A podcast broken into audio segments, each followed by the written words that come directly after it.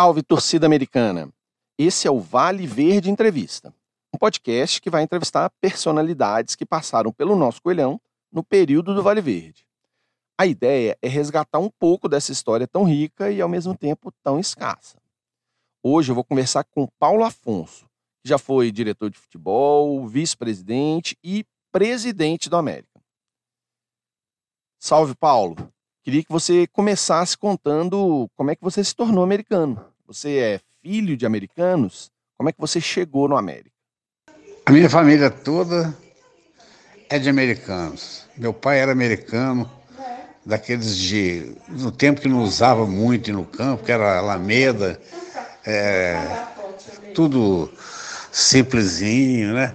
Aquela coisa toda. Papai já, já era sócio do América e nós todos acompanhamos, eu e meus irmãos acompanhamos e tudo, né? Agora, eu comecei na América em 1973 como dirigente. Na verdade, o Paulo se enganou. Ele começou como dirigente a partir de maio de 78. Depois da reunião de composição que o Wilane Starling fez com a oposição. É sobre essa reunião que ele vai comentar agora. Foi numa fase muito difícil que o América estava atravessando.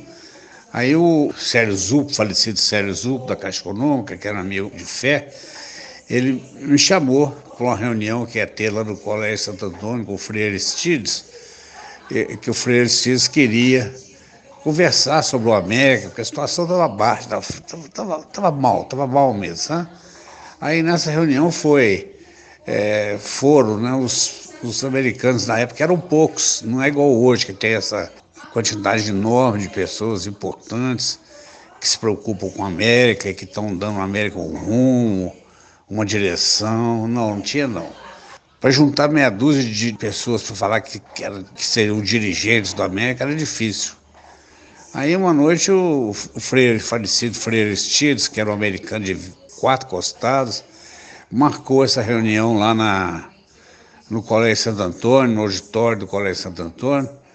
Aí o Célio Zupo insistiu comigo, eu fui. Quando eu cheguei lá, eu vi que o negócio estava tão assim, tão sem interesse, e o presidente era o Ilânio, Ilânio Starling, grande americano.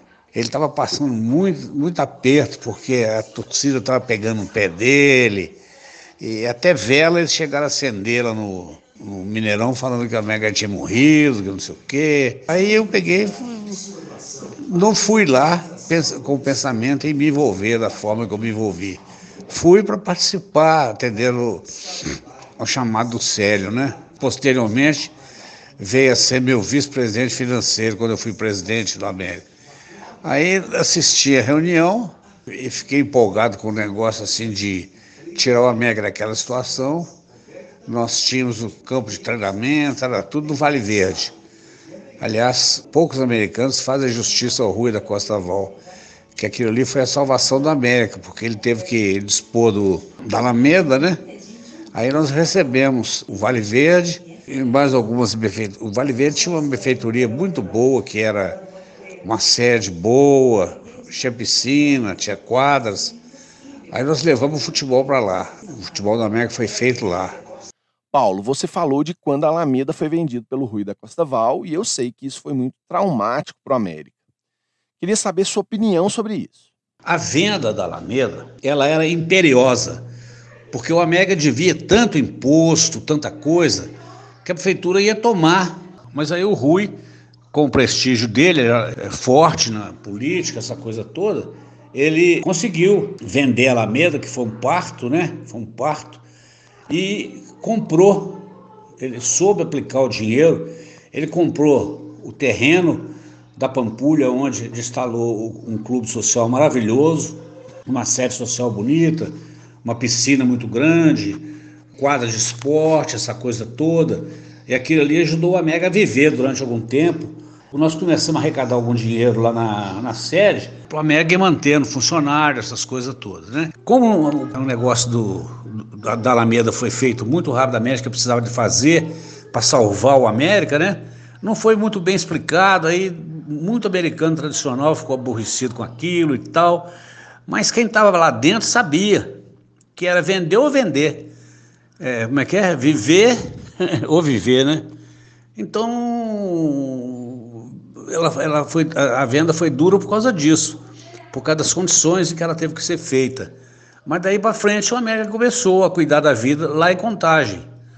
Quando você chega no América, o Éder já tinha sido vendido, então você não teve que lidar com ele, teve? Por sorte minha, Deus me ajudou.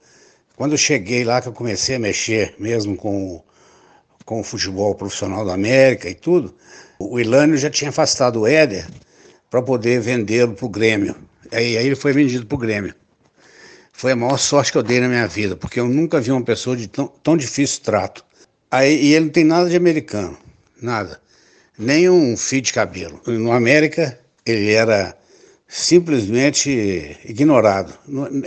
Falar que era odiado é elogiar, porque a, a, gente, quando tem ódio de uma pessoa, é porque no fundo você, você gostou dela um dia e passou a odiar, né? Mas o caso dele com a América é tão, assim, pelo menos no meu período, é tão insignificante que ele, só, ele serviu para a América para dar um dinheirinho para a América na época, né? Um, um, um troco para a América, que estava precisando demais, e o Ilane conseguiu ficar livre do abacaxi, porque dali para frente ia ser só problema. Então, se eu falar com você que eu convivi com ele lá, é mentira. Eu não convivi nada com ele. Quando eu cheguei lá, ele já estava afastado para ir embora para o Grêmio e daí já foi. E eu recebi no lugar dele um jogador que eu faço questão de elogiar muito, que foi vestiu a camisa do América, gostava do América demais, que era o Celso Augusto, um lateral direito, não sei se você lembra.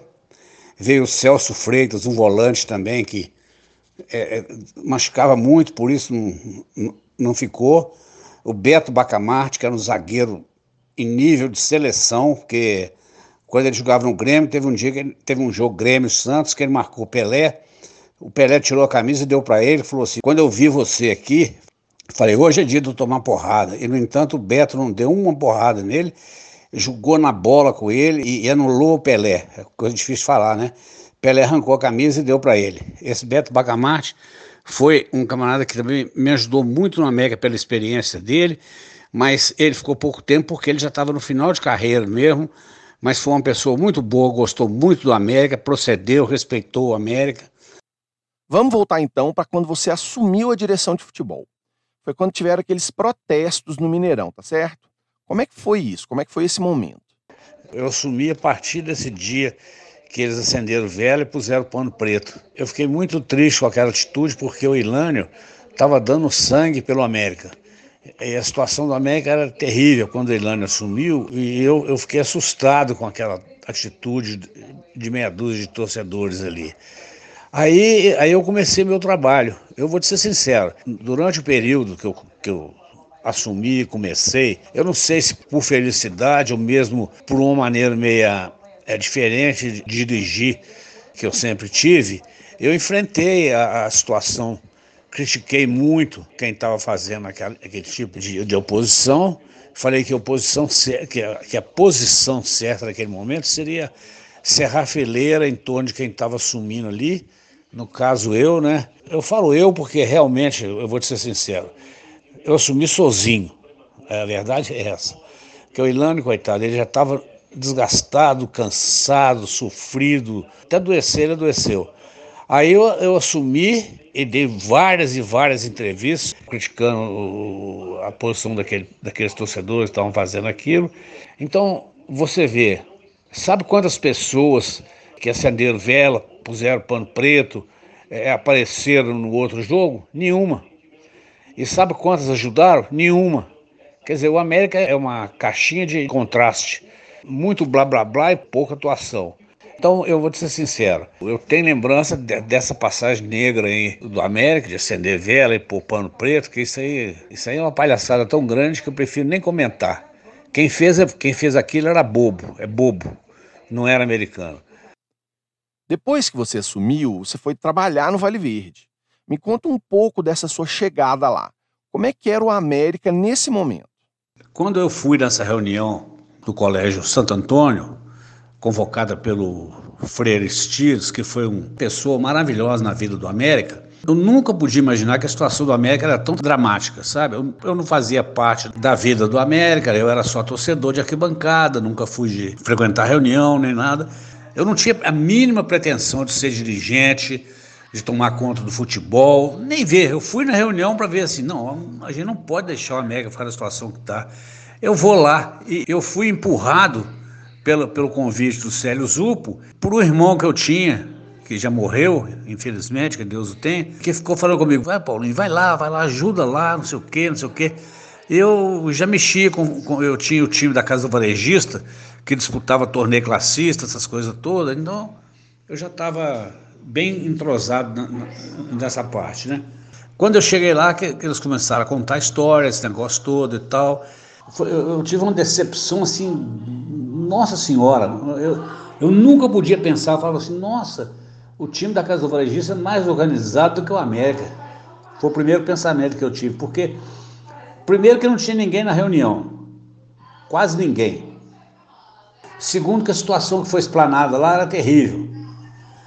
Terceiro que convencionou-se de quatro pessoas é, assumir o futebol do América no dia seguinte, de manhã, porque senão não tinha comando mais lá no América, lá no Vale Verde, já não tinha mais comando também não. Quando foi no dia seguinte, eu peguei meu carro e fui na casa de cada um, conforme combinado, de pegá-los de manhã cedinho e levar para o Vale Verde. Aí todos mandaram me falar que não iam não, que tinham pensado melhor, que não sei o quê. Peguei e fui sozinho, eu e Deus. Fomos lá para o Vale Verde. Chegando no Vale Verde, eu não sabia nem entrar no Vale Verde, porque eu nunca tinha ido lá, não conhecia o Vale Verde. Aí eu entrei sozinho, cheguei lá dentro do campo, Estava lá que a pessoa de jogadores contratados do América e não tinha ninguém para tomar conta deles. Só o Marão, né? O Marão era treinador na época. Falei, ah, eu vou, seja o que Deus quiser, eu vou enfrentar. E, e, e, no plantel tinha alguns jogadores que eu considerava de bom nível. Tinha o goleiro Zé Maurício, tinha o Ananias, tinha o Celso Augusto, Beto Bacamarte, o zagueiro, Aguilar, meio de campo, Aí eu reuni os jogadores lá e falei, ó, oh, vocês estão sendo vaiados, está sendo terrível, a torcida xingando vocês, xingando o Ilânio. Aí eu, eu falei, vocês podem julgar que vocês correm lá que eu garanto aqui fora.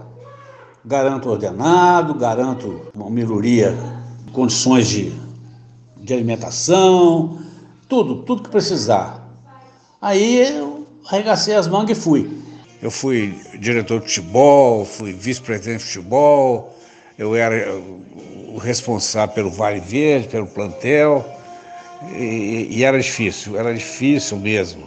O América, naquele momento, estava sem crédito até para comprar na padaria lá do lado. Lá. Aí eu mandava as coisas lá da casa do varejista para poder socorrer o América daquela precisão e tudo, coisas para cozinha, para fazer, porque era muito jogador, muita, muito funcionário, e não tinha as coisas. E o América não tinha dinheiro também não. Dinheiro nenhum. Na época era duro. O doutor Datos Rosenburgo, falecido, fazia milagre. Arranjar um dinheirinho no final do mês para poder pagar os jogadores, essa coisa toda. Aí eu fui, fui ficando.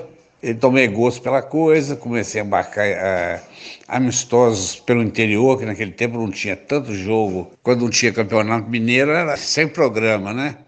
Aí eu marquei muito jogo pro interior de Minas. Cheguei a voar mega em 73 cidades diferentes de ônibus.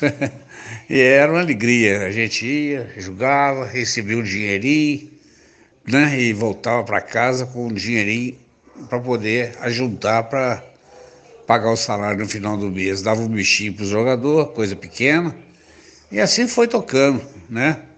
E eu estou falando um pouco de uma outra pessoa também que me ajudou muito na América, que eu contratei do Cruzeiro, foi outra briga que deu, é, o Hélio Goleiro, você deve lembrar dele. O Hélio me ajudou muito na América também, ele era um cara bom de, de grupo, assim, muito sério, né? É, cara fechado, era, outro, era diferente, outro estilo, outro estilo, mas vestiu a camisa do América, honrou a camisa do América e ficou lá até, até parar de jogar. Aí ele foi embora para Campo Grande, que é a terra dele, e deixou saudade também. Foi outro camarada maravilhoso, o Hélio Goleiro. Vanderlei, né? O Ilan, isso foi o Ilânio. O Ilânio conseguiu tirar é, fazer o Vanderlei voltar a jogar futebol, voltou a jogar no América comigo, é, lateral esquerdo. O Vanderlei já era campeão brasileiro com o Cruzeiro, já, tinha ganho tudo. Eu não posso esquecer também do falecido Ferdinando Cardoso, que nessa época era dono de dois hotéis ali, o Plaza 1 e o Plaza 2.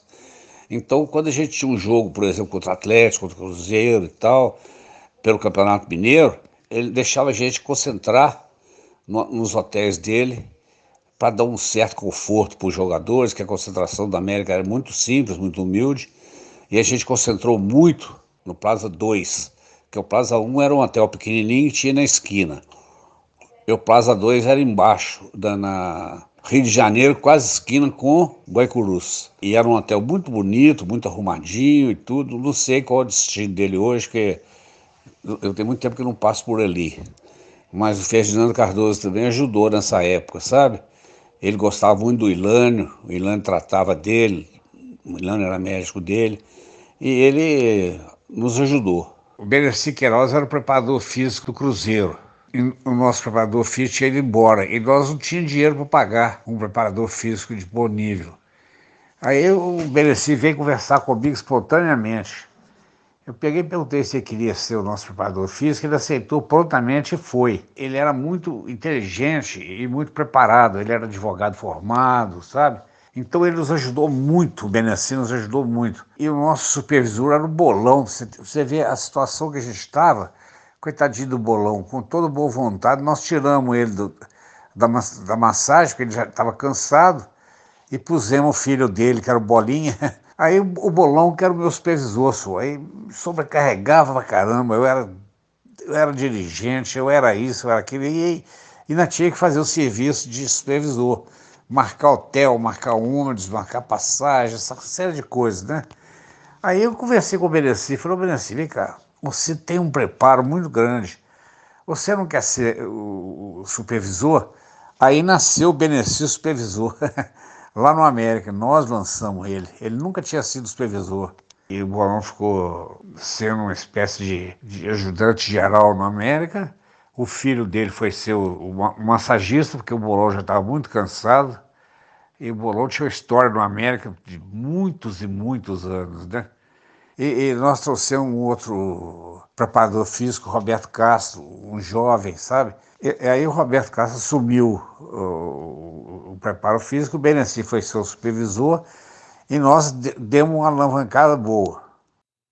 Queria que você contasse agora um pouco sobre os técnicos que você trabalhou quando esteve no América. Técnico que eu trabalhei mesmo no América, no meu início, na minha chegada lá, foi o, o Marão, que já estava lá, eu fiquei algum tempo com ele, é uma pessoa, era, não sei se ele está vivo ainda, mas era uma pessoa muito boa, de fino trato, sabe? Uma pessoa boa. Trabalhava muito lá no América. Mário Celso de Abreu, ele foi técnico da seleção mineira, que foi campeão, uma seleção mineira maravilhosa, quando naquele tempo existia é, jogo de seleção entre Minas, Rio, São Paulo tal. Essa seleção mineira que o, Ma, o Marão foi o treinador, era, era, um baita de um time na época, viu? E ele treinou o América. Eu cheguei lá e estava lá. Eu fui em Salvador, gastei um dinheiro feio para ir em Salvador buscar o Imoré Moreira, que tinha sido campeão lá com o Galícia, que nem existe mais o Galícia, né? Fui lá, contratei o Imoré Moreira, trouxe o Imoré Moreira para o América. Foi, um, foi uma decepção, nossa senhora. Só deu prejuízo para mim. Eu não deixei nenhum América tomar prejuízo com ele, não. Até o apartamento que o América alugou para ele, ele não pagou um mês de aluguel, depois tive que pagar tudo. Não aprendi nada com ele, não observei nada de bom nele. Não sei como é que ele chegou, onde chegou, com o nome que ele tem, o prestígio que ele tem. Trabalhei com Otto Valentim, um treinador excelente, mas que não venceu no futebol. O Otto Valentim veio do Rio, é, ele estava no Oriente, né? Quando ele chegou aqui no Brasil, eles me indicaram e eu contratei ele na época. Foi um ótimo treinador, mas foi um período curto que ele ficou no América. Agora, tem um que eu trabalhei que me marcou muito, que eu considero talvez tenha sido o, o maior treinador que eu trabalhei, assim, como técnico de futebol. Todo mundo fala mal, mas eu só tenho que falar bem. Ele, é for, ele, ele era diferenciado, o Strick. Trabalhei com o Strick eh, num período que o Jair Bala saiu do América. Esse deixou saudade comigo. Tem uma, uma, uma imagem dele maravilhosa. O América viajou o Brasil inteiro e eu vou te ser sincero, viu? Onde eu chegava com o Strick, rapaz, ele era recebido de uma forma que eu nunca pensei que uma, que, um, que uma pessoa podia ser recebida daquele jeito. Todo mundo respeitava o Strick, sabe? É, é, era incrível. E ele, como treinador de bola, ele foi sensacional. Eu te falo mesmo com toda sinceridade. Muita, mas muita coisa que na época a Coqueluche era Vanderlei Luxemburgo, essas coisas todas, esse pessoal aprendeu tudo com o Strick. O Strick é que inventou overlap, não sei o que, não sei o que, não sei o que aqui. É, era a cavadinha do Strick, sabe? Aquele negócio de, de dos pontos voltar, depois sub, voltar, marcar, depois subir. Tudo coisa do Strick. O Strick foi um treinador diferenciado. Tá entendendo? Às vezes nós viajávamos, ficava no hotel até de madrugada conversando, ele me contando as histórias dele, quando ele era técnico do Flamengo e não sei o quê. É, é, o homem sabia das coisas mesmo. E todo mundo no Brasil conhecia ele. Todo mundo fala do Omão mesmo. Mas agora eu quero que você me conte um pouco do Jair Bala. Eu sei que ele começou como técnico no América justamente quando você era diretor de futebol. Me conta como foi esse processo. Foi uma luz divina que me indicou o Jair Bala. Me indicou não. Falou, pega o Jair Bala, põe ele para tomar conta profissional. Eu peguei e chamei o Jair, tivemos uma conversa e entreguei para ele. E o Jair, eu vou te contar, viu? O Jair no América não pagará jamais o que ele fez pelo América. Ele deu o sangue dele no América. Ele sempre respeitou a América, sempre ajudou a América, sempre me ajudou. Nós tivemos, inclusive, um desentendimento nesse, nesse período aí.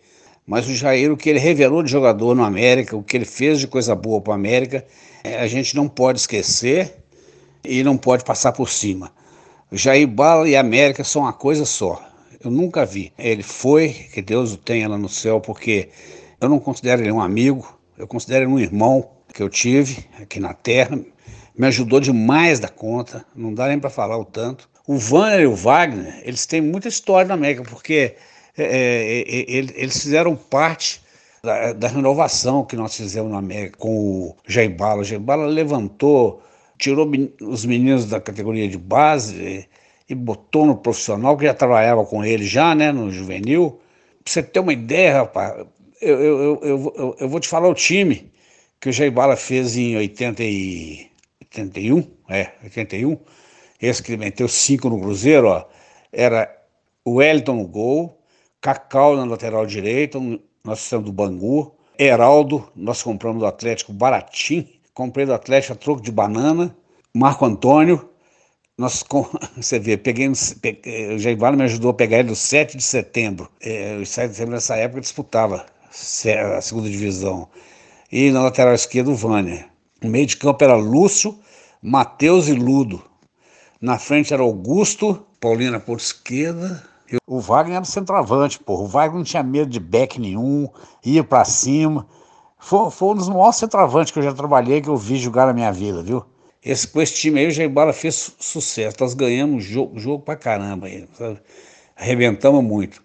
Mas esse jogo teve, teve um significado para mim alegre ao mesmo tempo triste.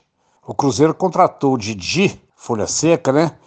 Pra, chegou aqui com o maior, maior cartaz e tudo, para dirigir o Cruzeiro, não sei o quê, não sei o quê. Ele deu azar, foi estrear contra o América. Aí nós metemos 5 a 0 no Cruzeiro e perdeu o emprego. Puta, eu fiquei alegre e triste. Triste porque o Didi é um, é um patrimônio brasileiro, né? E alegre com o América, pô, fez uma exibição que o Cruzeiro tem que engolir a vida inteira. Tomou de cinco do América. E, e o time do Cruzeiro era bom. Não era um time qualquer, não. É, é, era, era um time bom. Agora o do América, aquele dia, tava de um jeito, os meninos, viu? Mas esse jogo com o Cruzeiro em 81 já foi a segunda vez que o Jair Bala veio treinar o América, né? Antes ele ficou de 78 até 79. Ele saiu por quê? Nessa época, o nosso time humilde, mas formado com muita, com muita disciplina, com muita vontade pelo Jair Bala, chegou a ser apontado como o provável vencedor do campeonato mineiro. Nós estávamos muito bem, sabe? Aí nós, fomos, nós tivemos um jogo contra o, o, o, o Atlético no Mineirão. O Atlético tinha um timaço, né? Já era um time assim de grandes jogadores. E acontece que nós tínhamos um centroavante chamado Maneca, que era centroavante e meia ponta de lança. Ele era de São João del Rei, nós trouxemos ele do Valério. Ele jogava demais, humilde, parecia campeão, mas um camarada assim fora de série. E ele machucou, jogou esse jogo machucado. Então o América perdeu para o Atlético de 2 a 1 mas perdeu assim de uma maneira muito desagradável, porque o, Atlético morreu de medo do América nesse jogo e, e nós perdemos o jogo. Aí, pela primeira vez na minha vida, eu tive uma discussão com o Jair. É, é uma das poucas vezes que eu me arrependo que eu não tive paciência. Naquele tempo eu era muito impetuoso, eu, eu, em certas coisas eu errava. Errava e errava muito. É bom fazer a meia-culpa, porque também, se não tiver humildade para reconhecer, o homem não é homem. Aí o Jair saiu.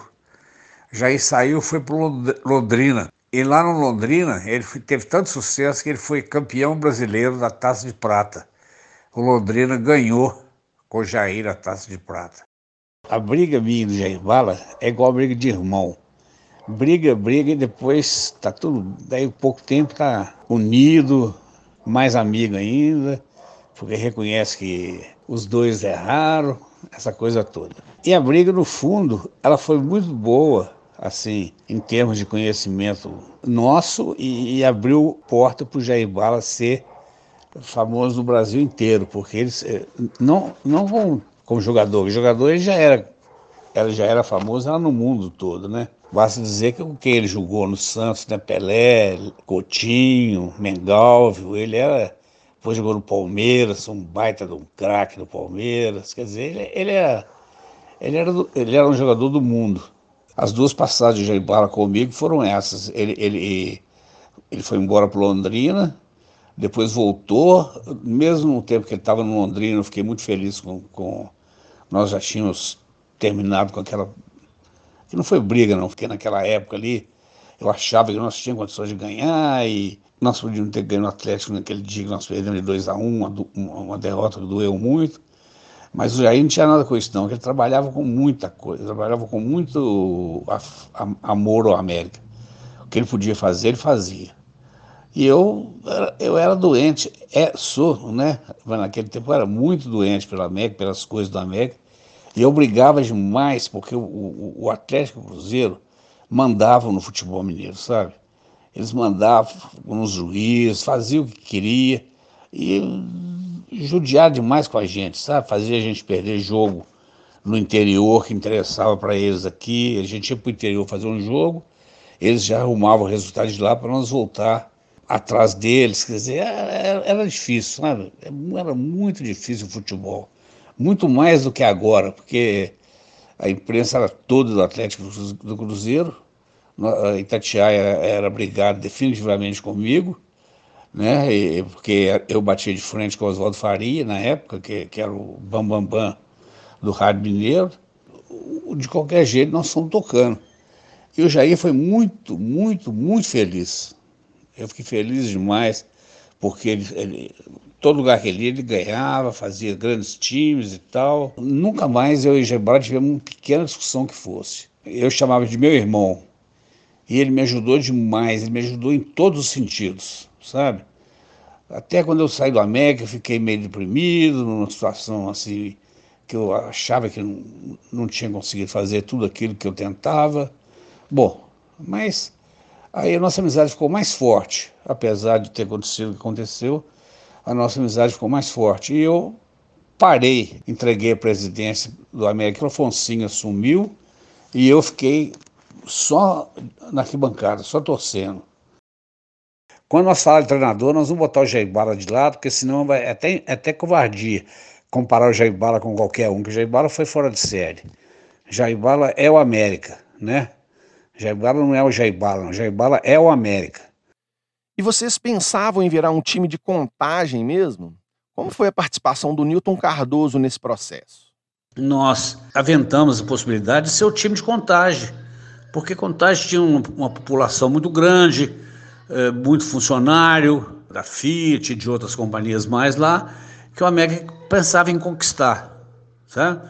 Aí nós fomos dando sequência, dando sequência. Fomos, o América sempre teve um júnior bom, um juvenil, na época era juvenil, fomos pegando um jogador daqui e dali.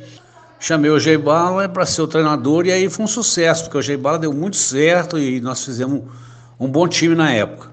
Tivemos um apoio inestimável, um apoio sensacional do, do Nilton Cardoso. Ninguém pode esquecer o Nilton Cardoso no América. Ele, ele, é de uma importância no América que você não queira nem saber. Tá entendendo? Ele ajudou a América demais da conta. Não dá nem para falar o tanto que o Nilton nos ajudou, sabe? Todo sufoco que eu tinha lá, corria na prefeitura, o Nilton me atendia. É, foi uma coisa assim de louco. Foi até o final, né? Quando ele deu independência para nós. Pra você ter uma ideia, eu ficava caminhando com, com o Newton Cardoso lá na, na, naquela alameda ali, que é, é entre o Hilton Rocha e o, e o, e o, e o Parque da Mangabeira, perto do Palácio. Não, o, Newton morava lá, no, no Palácio da Mangabeira, e, e, todo dia, 5 horas da manhã, ele fazia caminhada lá com segurança. E eu sabendo disso, eu acordava 5 horas da manhã, cara, ia para lá e ficava andando com, com o Nilton Cardoso para lá e para cá, para lá e para cá deixava ele me chamar, sabe?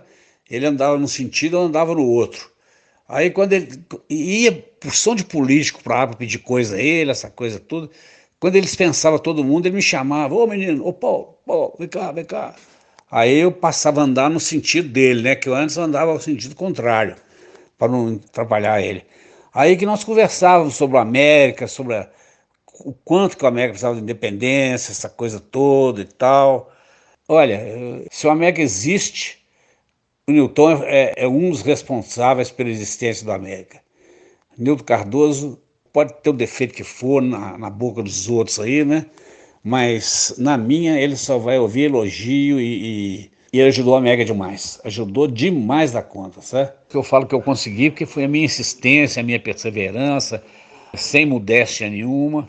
Eu enchi tanto o saco do Newton Cardoso que ele no último dia de governo dele, ele assinou dando independência para o América, né? Foi difícil, foi difícil porque é até brincadeira falar isso. A maior resistência que nós tivemos foi a independência passar para o América, foi o, o, o Oswaldo Nobre, que era americano e tudo, e era, e era diretor da Dengue. E a independência ficou vinculado ao Mineirão, né? o Oswaldo Nobre fez a maior, a maior resistência do mundo para deixar o América assumir o, o, o, Independência. E como sempre, né, os filhos da puta dos cruzeirenses né, entraram até na justiça para o Nilton Cardoso não dar o. não deixar o América assumir a independência. Sabe, eu sei que muita gente prefere não tocar nesse assunto, mas eu toco porque eu sofri na carne, né? Eu definitivamente não gosto do Cruzeiro. Eu não tenho, eu não tenho receio nenhum de falar. Não gosto, me aborrece quando o Cruzeiro ganha, eu fico triste. Quem entrou de, sola para não deixar o América pegar a independência foi o Cruzeiro. Na época, o Cruzeiro fez de tudo, fez de tudo, sabe? Chegou a faca no peito do Nilton Cardoso para não deixar o América assumir a independência. E, e, foi uma briga tão feia que o Nilton Cardoso não, não, já que vocês é, que querem ter o estádio, então o Atlético Cruzeiro assume o Independência, o, o Mineirão. O Nilton Cardoso ofereceu, ofereceu, dado, dado, sem ônus nenhum, para o Atlético e para o Cruzeiro, para eles assumirem o Mineirão na época e deixar a Mega quieto com a Independência. E, e, e, eles não tiveram culhão para assumir a Independência, sabe? Porque nem todo mundo tem é, desapego ao dinheiro, e, e ao seu tempo, né? Como no América teve o Zé Flávio, tive eu e outros mais. E o Vale Verde? Quando você entrou, é que colocamos a concentração do juvenil lá? Como é que era o CT do Vale Verde? Nós arrumamos a concentração em cima e colocamos os jogadores de categoria de base que eram que não tinham assim, um amparo muito bom na época, um lugar para morar, vivia é, mudava de lugar toda hora e tal, para morar no Vale, no que seria futuramente a concentração do Vale Verde. Bom, depois que nós conseguimos arranjar uma casa para é, é, acomodar a categoria de base do América, é, é, nós reformamos em cima, onde, onde era antigamente o salão de festas do Vale Verde, essa coisa toda, arrumamos direitinho os quartos, arrumamos a cozinha e tal.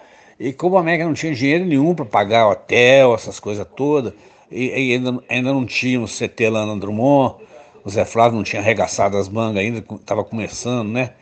É, é, no América. Aí a, a, ficou durante muito tempo. Nós chegamos a mandar jogos do profissional no Vale Verde, jogamos com diversos clubes no Vale Verde, é, pelo campeonato, pela Taça Minas Gerais, uma porção de, de eventos foram feitos no Vale Verde. Quando chovia, época de chuva, não tinha a menor condição de trabalhar no, no, no, no Vale Verde. Aí eu cheguei, olha só para você ver, alugar o colégio militar, o campo do colégio militar, pagava caro, pagava em OR, na época era ORTN, pagava em ORTN para treinar no, no, campo do Exército. É, é aluguei o campo do, do Vespasiano, em Vespasiano, a gente ia para lá treinar é, independente de Vespasiano. Quer dizer, olha, as dificuldades eram enormes, eram enormes. Eu arranjei um grupo de pedreiros, reformamos a piscina olímpica que tinha lá, reformamos as quadras e eu estabeleci um tipo de coisa para contagem que deu muito sucesso na época e ajudou muito a América. Estava na época de verão, então eu não falei assim, eu não vou procurar sócio agora, que eu não vou arranjar sócio para vir pagar e entrar aqui, porque o pessoal de contagem tinha muita desconfiança com a ida do América para contagem, né?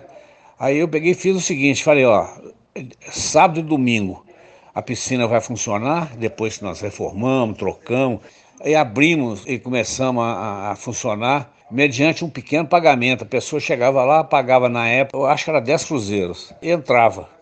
Aí tinha vestiário, tinha tudo lá, tinha, eh, nós fizemos uma cantinazinha e tal. Aí o América começou a arrecadar um dinheiro com o Vale Verde, na piscina, essa coisa toda, sabe? Tinha um funcionário na prefeitura de Contagem, que chama Juca, nós o conhecíamos como Juca. Eu fiz amizade com o Juca, e o Juca tinha um, um time lá em Contagem, chamava Ipiranga, e ele disputava a Copa Itatiaia na época, e ele precisava de um campo e, e a Copa Tatiara justamente na época das chuvas. Combinei com o Juca o seguinte, falei, Juca, e o campo já estava, quando chegava na época da chuva, o campo estava todo destruído, né? Eu falava, Juca, você pode, se você, se você achar que o estado do campo dá para vocês disputar a Copa Tatiara com, com o Ipiranga, que era um time muito forte em contagem, você pode disputar.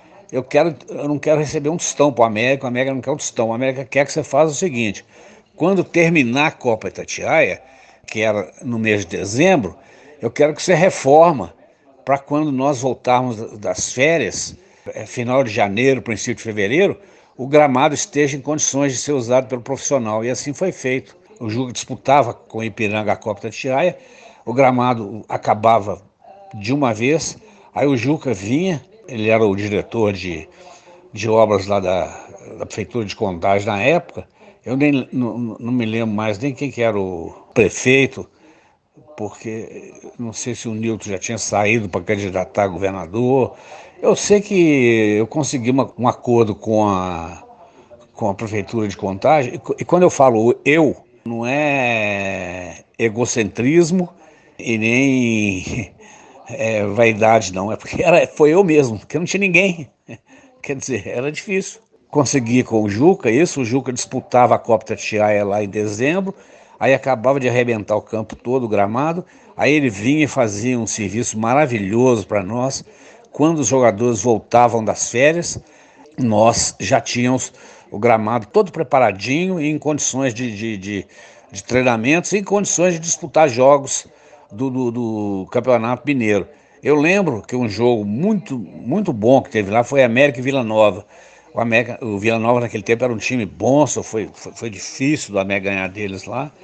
E, e, e nós é, passamos é, a mandar muitos jogos no Vale Verde é, para poder fazer economia de, de não gastar dinheiro com Mineirão, essa coisa toda, né?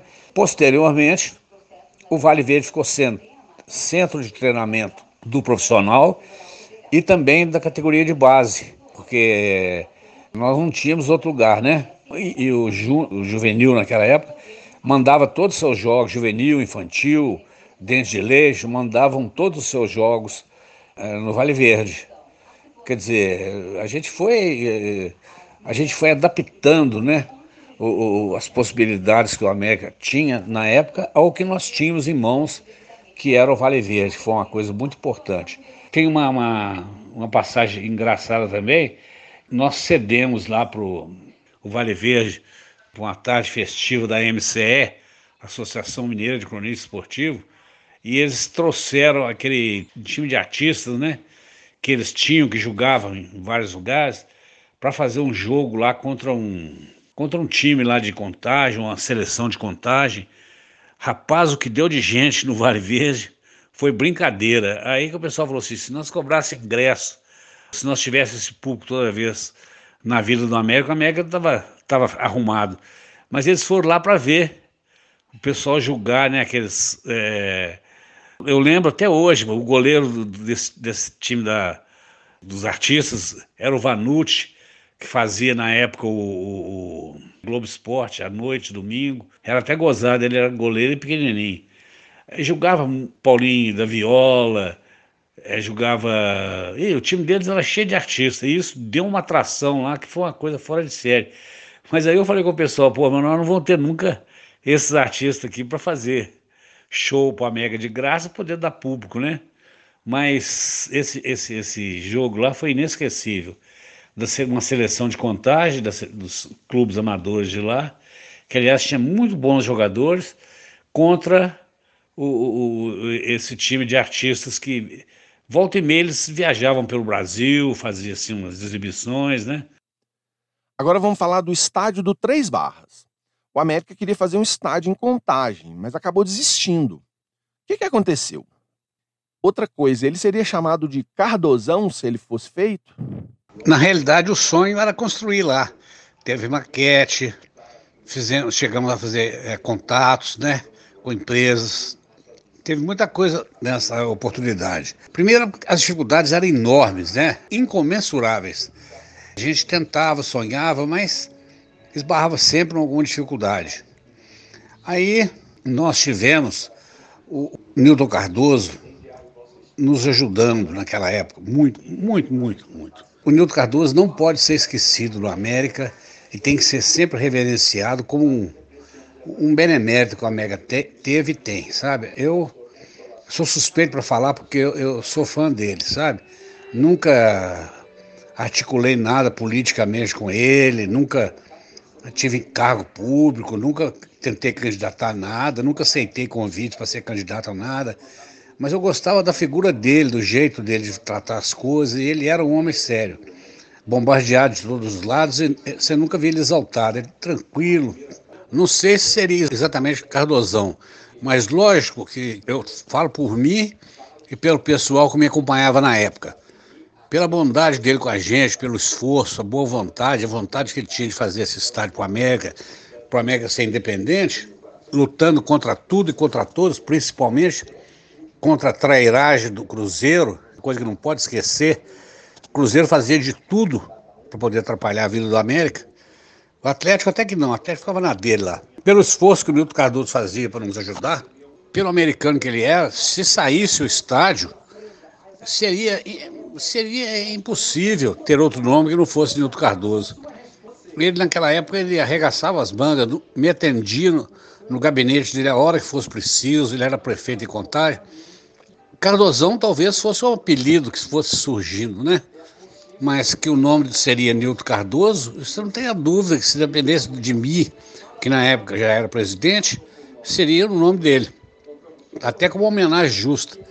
Mas ele na época falou comigo assim: vamos arranjar uma outra solução, Paulo. Não tem, é muito difícil para vocês construir um, um estágio lá. Eu até gostaria muito que a minha cidade, Contagem e tal. Aí eu comecei a conversar com o pessoal da MEC vendo da impossibilidade de construir lá. Aí aconteceu que, eh, desse interregno, né, as coisas foram caminhando para o América fazer uma composição com 7 de setembro, onde o América ficaria mandando seus jogos lá, praticamente como se, se o, o estádio do 7 passasse a ser oficial do América, oficioso, né? Que oficial foi depois. Aí a vida foi seguindo e não teve a construção do, do, do, do estádio. Mas o terreno está lá. O terreno tem até, para você ter uma ideia, ele tem até dreno. O Nilton Cardoso chegou a mandar drenar para nós uma parte grande. E durante um período muito grande, o Robson, ex-atleta nosso, treinou o infantil do América lá, porque já tinha uma base, né? Já tinha um terreno gramado, treinou-se lá. Mas não teve sequência a construção por diversas razões. O mais importante e a principal delas era financeira. Nós tínhamos que levantar, é, levantar empréstimo, nós tínhamos que nos, nos envolver com muita coisa para conseguir levantar o estágio. Mas nós demos um tempo, demos um tempo assim, fomos usando independência, usando o Mineirão, preservando o terreno de Três Barras, né, que hoje é um trunfo na mão da diretoria atual para negociar, fazer algum tipo de, de coisa boa para o América. Então, o que eu me lembro especificamente foi isso: não houve desistência, não houve nada. O que houve foi uma análise fria da impossibilidade financeira de se fazer naquela época o estágio. Você foi diretor de futebol, vice-presidente de futebol e depois presidente do América. Como é que foi isso, essa sua chegada à presidência? Nesse interregno aí, eu, eu saí, eu fiquei fora, sabe? E, e não queria mais mexer, não, sabe? Sinceramente, tive tanta decepção, tanta molação e perdi tanto dinheiro que, que, que eu fiquei transtornado, completamente fora do ar. Prejudiquei a vida familiar, foi, uma, uma, foi um problema sério. Mas acontece que o América passou a atravessar uma fase boa, depois uma fase muito ruim de novo. Aí eles fizeram uma reunião, os, os americanos que me conheciam, fizeram uma reunião no antigo restaurante chamado Chico Sá, que era na Avenida Francisco Sá, e eu fui na reunião, né, convidado por eles e tal, mas eu não era dirigente, não era nada. Eu já tinha saído. Aí eles insistiram lá, tal, aquela coisa toda, aquela velha história de aclamação, né? Eles, ô oh, Paulinho, vão lá, vão lá, aceita-se presidente, porque senão a pessoa que está com 90% de possibilidade de ganhar para presidente não tem menor, menor condição para a América, vai acabar de arrebentar com a América e tal. Aí eu peguei aceitei, candidatei presidente do América, sabe? Aí eu voltei com a corda toda, que eu já tinha descansado um bocado e tal, né? Foi a eleição é, até hoje que houve a maior diferença entre o eleito e o segundo colocado. O segundo colocado, que, era o pretenso candidato a presidente, teve acho que 30 e poucos votos e eu tive quase 200. Quer dizer, é, nós nos unimos, os verdadeiros americanos se uniram para dar a volta por cima e, e, fazer o América ser grande de novo. Em 84 eu assumo o América, muito animado, aquela coisa toda. Trouxe o Jair Bala de volta para técnico, né? Quer dizer, foi uma alegria muito grande, foi uma festa nada, todo mundo ficou feliz no, no América. E aí nós fizemos algumas contratações que balançaram. Tinha um vice-presidente de futebol, Maurílio Brasil, ele era meu vice-presidente eleito junto comigo, a chapa era eu e ele. Aí eu falei, Maurício, vamos fazer umas contratações para. Ele não tinha dinheiro, não tinha nada, tinha coragem. E uma delas foi ir lá em Curitiba comprar o Dario. É uma história até gozada. O Dario ligou de lá para mim, né, falando assim: Ô Paulo Afonso, você está reformulando aí, fazendo um time forte. Vem buscar. Ele falou assim: ele era gozado, né? Vem buscar o Dadá aqui em Curitiba. O Dadá tá morrendo, que o frio daqui tá matando o Dadá. Aí eu fui lá mandei um cheque meu, você vê que loucura que era, né? Mandei o um cheque meu do valor do passe do Dario, depois fomos pagando o cheque aos poucos, trouxe o Dario, ele ficou aqui, é, não jogou tudo que a gente esperava, mas jogou e, e além do mais tinha um nome, né? Aí depois nós vendemos para o Nacional de Manaus. Eu acho que nem existe mais Nacional de Manaus. Nós trouxemos, no peito e na marra, nós temos jogador bom demais. O Tele era treinador do Palmeiras e era meu amigo, meu amigo do coração. E o Tele eh, eh, indicou vários nomes para nós. Nós trouxemos um volante chamado Adalto Lourinho, que era muito bom de bola. Trouxemos um ponto esquerda eh, chamado Macedo, que brilhou no América. Depois o Cruzeiro comprou do América. Trouxemos vários jogadores do Palmeiras que vieram reforçar o time do América. Veio o Dario, né? Aí nós fizemos um bom time, viu? Esse time deu um trabalho, andou ganhando de quase todo mundo. E, aí o Benessi já estava ciente de todas as, as, dificuldades que a América tinha como supervisor, e foi um grande supervisor que nós tivemos, que Deus o tenha, tá entendendo?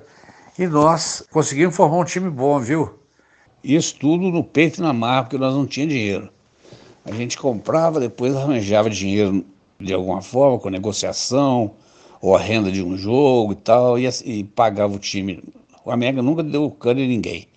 Mas nós comprava jogador na marra. Era uma coisa impressionante. Foi um período, período de festa, né? Naquela época.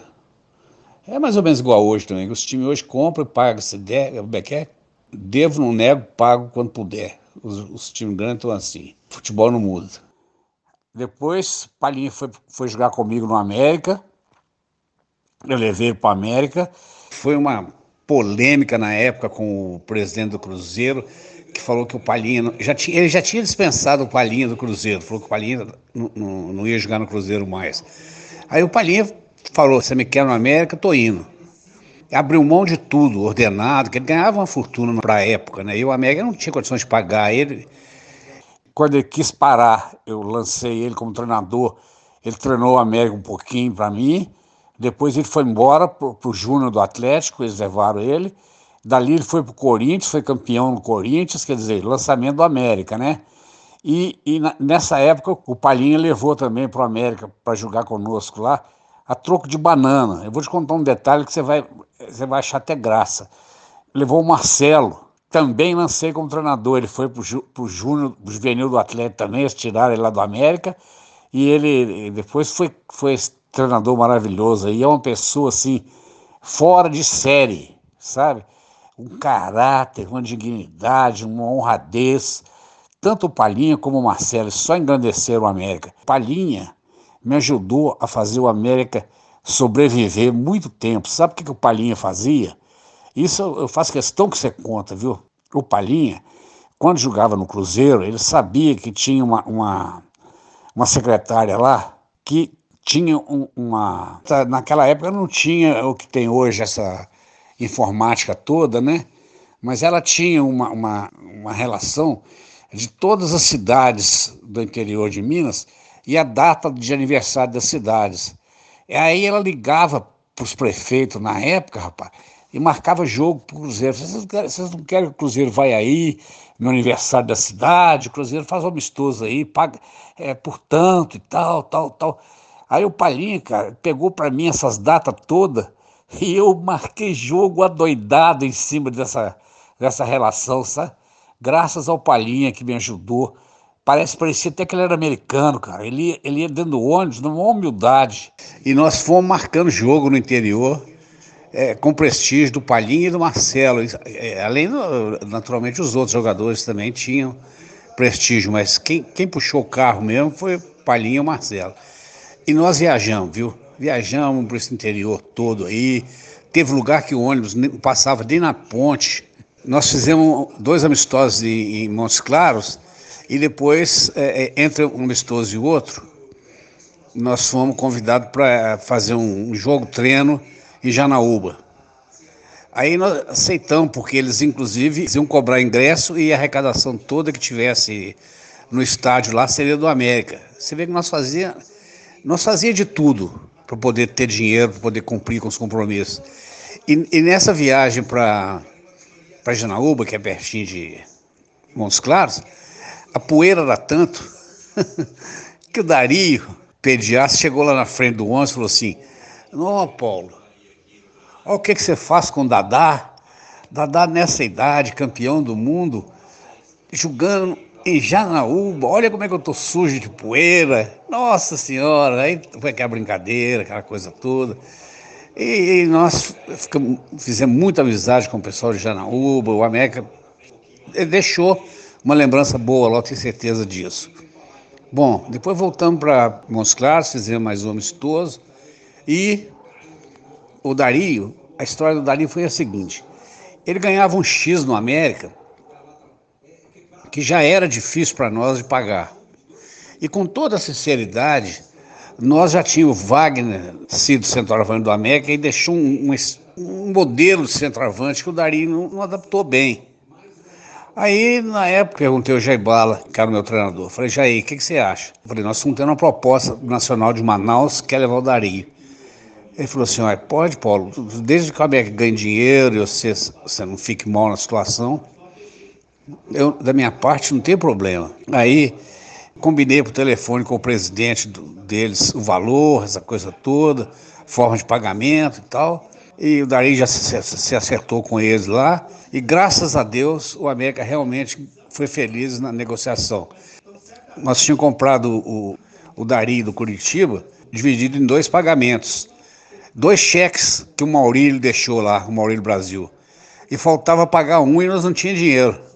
Aí quando chegou a primeira parte do Nacional de Manaus, nós pagamos o cheque do Maurílio e ele foi aquele alívio. Para ele e para mim, né? Porque eu vou te contar, eu passava cada sufoco com essas coisas, mas era tudo alegria, no final era tudo alegria. No final resolvia tudo num, num barzinho que tinha pé da rua, da sede da Rua dos Inconfidentes. Nós reuníamos no América o dia inteiro e de noite nós reuníamos lá, tomando cerveja, comendo é, picanha fatiada e, e comemorando as coisas que tinha conseguido, porque cada dia era matar um leão. Quanto ao Palhinha e ao Marcelo, foram duas passagens tão, tão gratificantes no América, foram duas pessoas tão maravilhosas que eu conheci, que eu te falo mesmo, viu? Eu tinha a impressão, certas horas, que o Palhinha era americano. Eh, você vê como é que a vida é gozada, né? Sai do, sai do Cruzeiro, vai para o América, ajuda o América pra caramba. Eu lancei ele como treinador ele saiu do, do, do América como treinador, foi para o Atlético, do Atlético foi para o Corinthians, daí foi para o Brasil inteiro, foi técnico em tudo quanto é lugar, ganhando, sempre ganhando título, um cara maravilhoso. O Marcelo, que jogou no Atlético, jogou, jogou no Botafogo e tal, foi outro camarada nessas condições. Quer dizer, eu tenho assim histórias que são gratificantes, porque a gente, a gente vê que a pessoa, quando chega no América, com todas as dificuldades do América, a pessoa fica gostando do América, sabe? Foi uma odisseia. Tem comigo, né? Alegria felicidade que eu, eu tenho consciência de ter feito o melhor para o América na época. Até onde eu pude ir, né? Porque senão, senão também eu, eu quebrava literalmente na época. E as arbitragens, Paulo? Você sofreu muito com os árbitros apitando contra o América? Tinham alguns hábitos na época, para não falar todos, porque com raríssimas exceções, os, os, juízes que na época apitavam jogos do América, a maioria eh, não gostava do América mesmo. Teve um, um jogo absurdo, América e Tupi, Juiz de Fora, o, o Augusto foi na linha de fundo, cruzou para trás, o Vanner veio do, veio do meio de campo, meteu de cabeça, marcou o gol e o bandeirinha da Federação Mineira que tinha que ir não foi. Então eles puseram o bandeirinha da Liga. O que, que o bandeirinha da Liga fez? Anulou o gol. Quer dizer, coisas assim. Acontecia com a América, coisas do Arco da Velha. Eu sofri demais, viu? Eu, eu brigava, eu invadia campo, eu brigava com o juiz. Eu, nossa Senhora, eu, eu, eu cheguei até, a ficar até esgotado de tanto que eu sofri nessa época. Mas enfim, o América continua vivo. Eles não conseguiram matar o, matar o América. Que a vontade de alguns, principalmente da diretoria do Cruzeiro, era de acabar com o América. O maior inimigo do América, o maior inimigo que o América já teve na vida dele, foi o tal de Zé de Oliveira, que fala que chama Zé Perrera. Ele não chama Zé Perrera, não, ele chama Zé de Oliveira. Perrera ele paga por mês para usar o sobrenome do pessoal que era dono do frigorífico Perrela.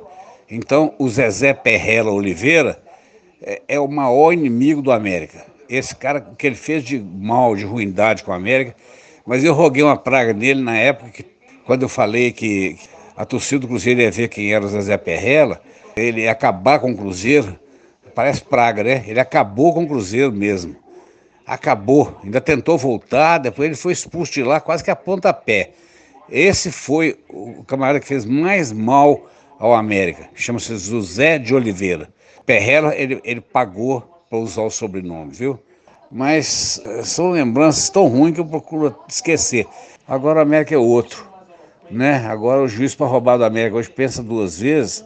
Primeiro porque depois que o VAR apareceu, eu, eu acho que o VAR veio melhorar demais as arbitragens. E, e juiz incompetente hoje não apita mais. Você vê que todos os juízes hoje, a média é muito boa.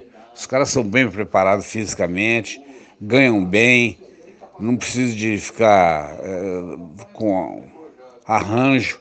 Então, eu acho que hoje o futebol da América está no caminho certo, está é, tá muito bem dirigido e eu tenho fé em Deus que nunca mais vai acontecer o que aconteceu. E quando acabou seu mandato, você se afastou de novo ou continuou ajudando de outras formas? Quando eu entreguei a presidência para Fonsim, das seis lojas que eu tinha, sobraram duas. E eu estava absolutamente cansado. Então eu fui tentar recuperar minhas duas lojas para a minha família não ficar sem amparo, né? Porque a minha, minha vida, meu trabalho, meu ganha-pão eram as lojas de atacado que eu tinha. E, e, nessa história do América eu perdi quatro, porque não entrava dinheiro, eu tirava do meu e punha. Mas isso eu não estou falando, nunca leguei, nunca cobrei do América. Mas também o América me ajudou muito numa época difícil que eu tive doente, que eu precisei, o América me ajudou. E graças a Deus, eu vou aqui me, me dar o direito de falar uma coisa. Eu entreguei o, o América sem dívida, sem dívida, nenhuma dívida trabalhista, nenhuma dívida trabalhista, com 13 terceiro salário pago, 13 terceiro salário pago, que era era coisa rara naquela época, com o pagamento dos jogadores absolutamente em dia. Quando a Afonso assumiu, ele pode testemunhar isso. Nós preservamos o patrimônio da América e isso eu tenho o maior orgulho de falar.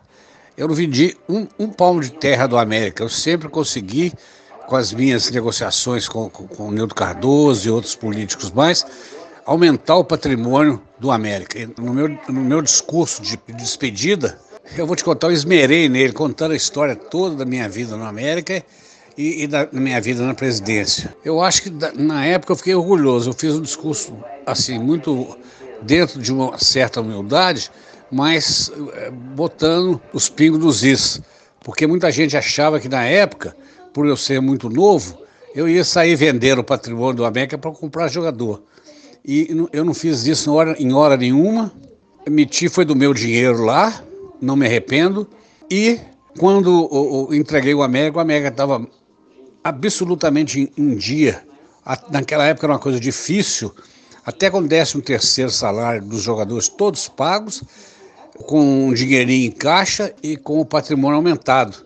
Então, o, que eles falavam que eu poderia fazer com a minha juventude, né, meu entusiasmo, de vender patrimônio para comprar jogador, para poder agradar a torcida, em momento nenhum foi feito e o América preservou tudo que tinha e aumentou. Né? Aí ele assumiu a presidência e com ele vieram aqueles americanos tradicionais que gostavam muito dele, que sempre foram, sempre o respeitaram, como eu o respeitei e respeito, né? E cerraram fileira com ele e começaram a fazer o América crescer em vez de retroceder. E, e, o Zé Flávio teve uma parcela assim, a família do Zé Flávio teve uma parcela assim, é, que não dá nem para falar, porque eles, eles compraram um terreno monstruoso, onde hoje é o, o, o CT Lana Drummond, com muita justiça, Lana Drummond, nome da família do Zé Flávio, e o Zé Flávio com o Antônio Carlos, irmão dele, arregaçaram as mangas, o Afonsinho no comando, ele já era o presidente, e deram aquela, aquela arrancada de fazer o, o primeiro CT, o primeiro CT do América, né, que hoje está sendo cada vez mais ampliado e tudo. Foi entrando gente nova, gente boa, gente que realmente queria ajudar o América em vez de lavaiar, As coisas boas começaram a acontecer depois que o Zé Flávio, o Afonsinho, o Magnus assumiram o, o, o América e tocaram para frente com a ajuda de Deus e, e com o poder, poderio econômico deles, que era grande, né? E a coragem também, porque se não fosse o Zé Flávio, eu gosto sempre de lembrar do irmão do Zé Flávio, o Antônio Carlos. Se não fosse eles, o América não, não, não, teria dado o pulo que deu, não. A família, a família do Zé Flávio, o Zé Flávio com a família dele, né? Eles deram um arranco no, no, na vida do América. Aí o América passou a ter campo, independência, e CT, Lana Drummond. Coisa que nós nunca pensávamos em, ter. O Afonso botou o Biju de diretor de futebol na época, e mais uma outra turma de dirigentes do América que eram 100% do lado do Afonso para ajudá-lo. O Biju mas a equipe dele, que assumiu o futebol depois de mim, fizeram o que achavam que devia, né? desfizeram do jogador que achavam que devia desfazer, e fizeram novas contratações, levaram para o América na época João Leite, uma série de, de grandes nomes, e fizeram outro time com outra filosofia de trabalho, diferente da minha, que a minha era mais de jogador de casa. E aí eu fiquei afastado até quando o Magnus assumiu a presidência. Aí eu fui ajudar o Magnus, eu, quer dizer, inicialmente não, inicialmente eu, eu ajudei o Magnus por fora, né? Fiz indicação para o Magnus de quem poderia ser o treinador. O Magnus precisava de um vice-presidente de futebol e eu não podia ser mais. Eu indiquei o Salum, o Salum foi trabalhar com o Magnus, formaram uma diretoria muito boa, coesa, e começaram a recuperar o América, começaram a recuperar o América a, a, recuperação do América começou com o Zé Flávio, com o Lana Drummond, essa série de coisas, né? Com a troca do terreno que o América comprou do, do, do Zezinho, o campo que o Santa Teresa tinha, que o Santa Teresa tinha parado, né? É, o plano era fazer um CT em Santa Luzia, muito grande, que o Santa Teresa tinha começado. O Magnus acertou com o seu Zezinho, compraram lá. Nós chegamos até a passar as categorias de base toda para lá. É, aí já, já, não era, eu já não estava mais. É, foi a época que eu saí. Eu só, só voltei mesmo para ajudar o, o, Magnus até o Salum entrar. O Salum entrou como, como vice-presidente de futebol, eu fiquei livre, né? E fui. Só voltei é, em 2003 para ajudar o Magnus lá com algumas dificuldades que ele estava tendo, negócio de jogador, de plantel, essa coisa toda nós conseguimos revelar alguns jogadores que depois viriam a dar até eh, muita história no Brasil, por exemplo. Nós conseguimos contratar de graça da, da Portuguesa Santista um goleiro chamado Ricardo Berna. Aí ele ficou no América, depois foi embora para o Fluminense para ser campeão brasileiro com o Fluminense. Contratamos um, zagueiro do Rio de Janeiro, acho que era do, do Bom Sucesso, ele jogava no Bom Sucesso, Leandro. Ele tinha sido júnior do Fluminense e estava encostado no. Não sei se é Bom Sucesso ou Lari, um desses dois times, que na época tinha boas equipes. Nós trouxemos Leandro, trouxemos Ricardo Berna, e esses dois, só esses dois justificavam, porque todos os dois, depois que saí do América, o América também liberou eles. Aí os dois foram Fluminense e foram campeões brasileiros com o Fluminense. Isso que é é interessante o futebol, o destino que o futebol traça, né? Aí eu fui, também fiquei em 2003 só, não, não, não fiz nada de, de extraordinário, porque não tinha condições, porque não tinha dinheiro, não tinha jogador. Foi difícil 2003, muito difícil. E eu estava com muita aresta com a Federação Mineira de Futebol, com o juiz e tudo mais. Aí eu peguei parei definitivamente e não voltei mais. Para finalizar, Paulo, em 2003 você teve um problema com o Fred. Você quer falar sobre isso? O Fred é polêmico? O Fred não é polêmico, não, ele é bobo. Entre ser polêmico e ser bobo, há uma distância muito grande. Ele é bobo, é um bobão. Ele é ingrato, ele foi ingrato com a América. Agora comigo não. Ele, na época eu era meio assim, cabeça dura, né? Ele Teve um dia que ele chegou lá na, na sala da diretoria de futebol do departamento de futebol em 2003 lá do América, e ele já estava fazendo e, e, aprontando contra o América, e ele chegou lá com o irmão dele, um, um vagabundo, que eu esqueço o nome, e foram lá para me encarar. Aí chegaram os dois e entraram para dentro da sala. Olha, eu vou te ser sincero, quando os dois entraram dentro da sala, eu falei assim: vocês estão querendo brigar? Então vamos lá. Aí eu pulei para cima da mesa, da minha mesa de diretor, e falei: vamos, vamos, começa aí. Eu, não, não é vocês que vieram brigar. Os dois saíram para fora da sala. São, ele é cagão, o Fred é cagão, tá entendendo? Ele tira essa onda de bravo aí, de bravão tal, porque ele foi pro Rio. Eles não conheciam lá, não sabia. Americano que tiver vergonha na cara não pode gostar dele. Ele não gosta do América. Não é que eu não gosto do Fred, não. Eu odeio ele. Eu tenho antipatia mortal dele. Tá entendendo? Ainda tem uns baba-ovo lá no América que acha que ele merece o prestígio que ele tem no América. Ele chegou ao cúmulo do absurdo de não querer vestir a camisa do América um dia que ele veio aqui numa, festividade que tem aí, teve aí. Esse é mau caráter. Esse eu te falo com, com todo o meu coração. Esse é mau caráter. É, nunca teve nada pessoal. Sempre foi envolvendo o América. Porque eu para ter uma coisa pessoal com a pessoa, tem que ser uma pessoa de, de nível bom, né? Para eu poder bater de frente com ela. O Fred não é nada. Vou bater de frente com ele por quê? Eu só mostrei para ele que ele era muito valente para as negas dele. Quando ele pegava uma pessoa que topava mesmo, que ia para cima, o irmão dele, que, que era procurador dele, era é, outro vagabundo. Desses dois, o que eu posso falar são essas amenidades aí que eu acabei de falar, viu? Paulo, agradeço demais pela sua disposição em falar com Vale Verde entrevista. Espero que rememorar esse tempo seja tão bom para você quanto foi para mim para conhecer sua história. Valeu demais. Não vou no campo há 20 anos, é, acompanho futebol só pela televisão. Então, quando eu falo do América assim, até me emociona, sabe? Porque é muita saudade, muita coisa boa que eu passei lá. Coisa ruim eu prefiro nem lembrar. Porque tiveram, né? Coisas ruins. Mas ficou para trás. O América é maior que tudo. Eu acho que valeu a pena, sabe? Com todo sofrimento, muita crítica, muita coisa, mas eu acho que valeu a pena. Eu morro de saudade daquele tempo no América, porque a gente, pelo menos, a gente sabia quem que era americano de verdade, a gente sofria, mas era, era feliz, porque é, é, tinha uma turma boa, sabe?